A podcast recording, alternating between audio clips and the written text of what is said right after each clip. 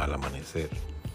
Bueno, ayer comenzamos el Salmo 73 y da la impresión de que, aunque el, capítulo comienza diciendo que ciertamente es bueno Dios para con Israel y para con los limpios de corazón, del verso 2 al 10 hemos visto la descripción de hombres que, se, que, que resbalaron sus pasos, de hombres arrogantes, eh, gente que no tiene congojas por su muerte, gente que su vigor está entero, gente que no pasa trabajo, como nosotros, los mortales, gente que no son azotados por las cosas malas que hacen, gente que tienen soberbia, gente que los ojos les saltan de gordura y logran con, con creces los antojos de su corazón, dice que se mofan, hablan con maldad hacen violencia, hablan con altanería, ponen su boca contra el cielo y su lengua pasea la tierra.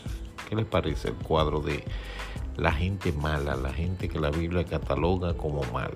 El, versículo 11 dice, y dicen, ¿cómo sabe Dios? Y hay conocimiento en el, en Altísimo. Oigan lo que llegan a hacer esta gente, a cuestionar a Dios. He aquí estos impíos, sin ser turbados del mundo, alcanzaron riquezas. Verdaderamente en vano he limpiado mi corazón y, y, lavado mis manos en inocencia, dice el salmista.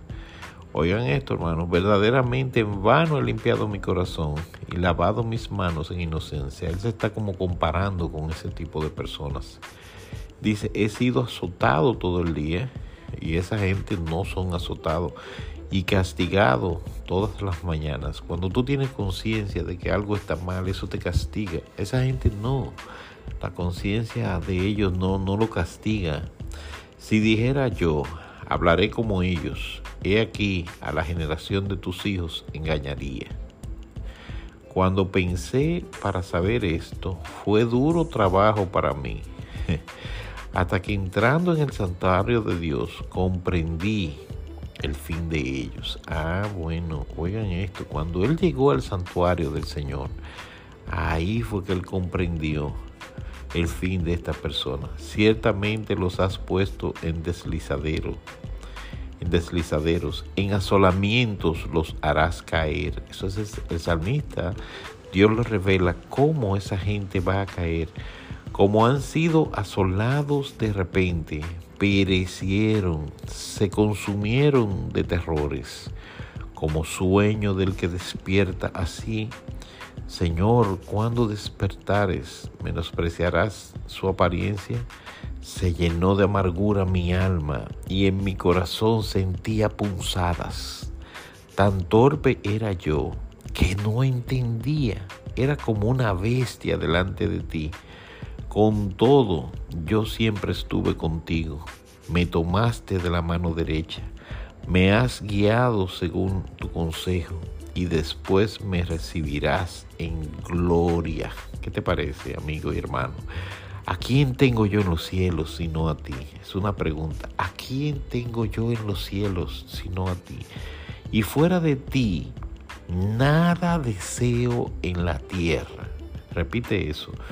Fuera de Dios nada deseo en la tierra. Mi carne y mi corazón desfallecen, mas la roca de mi corazón y mi porción es Dios para siempre. ¡Wow! ¡Qué salmo! Porque he aquí los que se alejan de ti perecerán. Tú destruirás a todo aquel que de ti se aparta. Pero en cuanto a mí, el acercarme a Dios es el bien He puesto en Jehová el Señor mi esperanza para contar todas tus obras. Bueno, hoy me he pasado, ya llevo cuatro minutos. Que Dios te bendiga en este día. Mañana vamos a desglosar este, este capítulo, la parte final de este capítulo. Así que no te pierdas mañana al amanecer. Hoy te digo que tu carne y tu corazón desfallecen mas la roca de tu corazón y tu porción es Dios para siempre. Confía en Dios. Que tengas un día bendecido.